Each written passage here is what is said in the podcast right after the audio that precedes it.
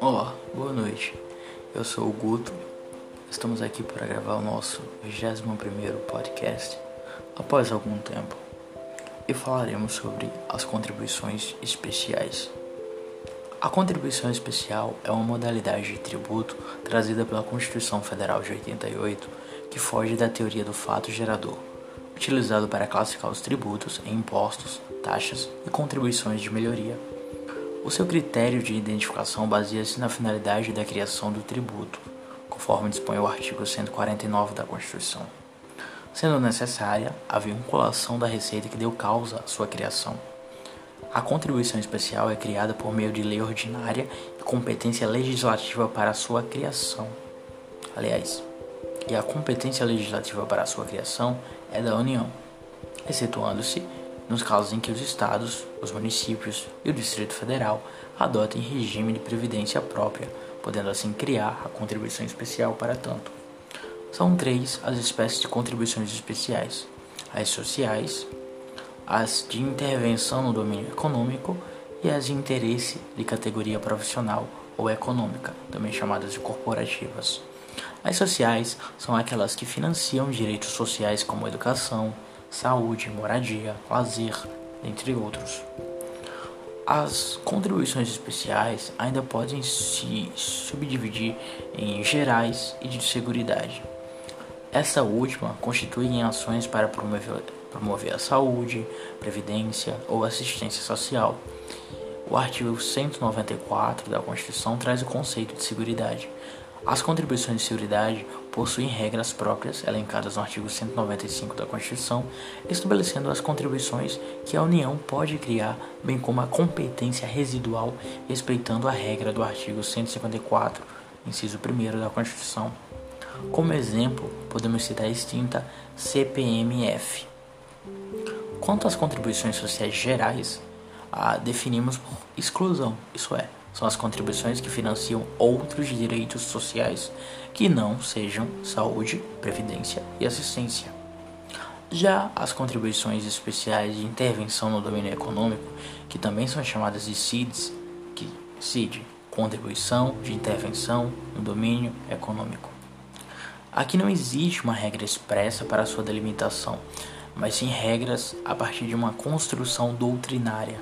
Para se ter uma CID, de acordo com a doutrina, a União deve delimitar o domínio econômico que vai atuar.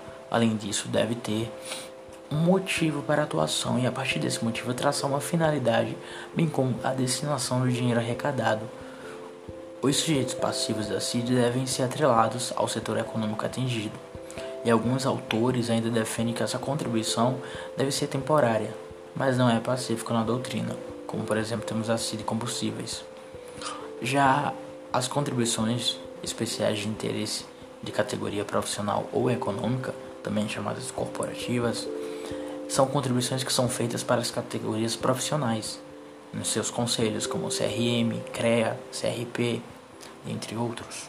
A União cria uma autarquia sui generis para atuar no interesse da categoria profissional e, junto a isso, cria um tributo para manter essa autarquia.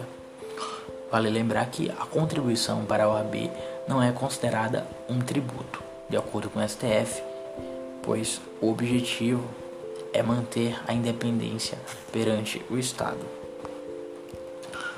É importante também mencionar as contribuições especiais de custeio do Serviço de Iluminação Pública, também conhecido como COSIP. Essa espécie merece uma atenção especial devido ao histórico de sua criação e algumas das suas particularidades. Os municípios, que ao longo de tempos tentaram instituir taxas para subsidiar o custo com os sistemas de iluminação pública, com a intenção com a instituição de taxas de iluminação pública, um grande número de ações chegou ao STF com o intuito de questionar a constitucionalidade dessas taxas. Vale ressaltar que as taxas, para serem instituídas, elas precisam ser caracterizadas como serviços específicos e divisíveis. Devido a isso, surgiram tais questionamentos sobre a constitucionalidade desta matéria, pois a taxa de iluminação pública não é passível de ser individualizada no que tange ao usufruto desse serviço por cada contribuinte. De acordo com a súmula vinculante do STF, é proibida a cobrança da taxa de iluminação pública, visto que seu fato gerador tem caráter inespecífico e indivisível, o que descaracteriza completamente a espécie tributária taxa.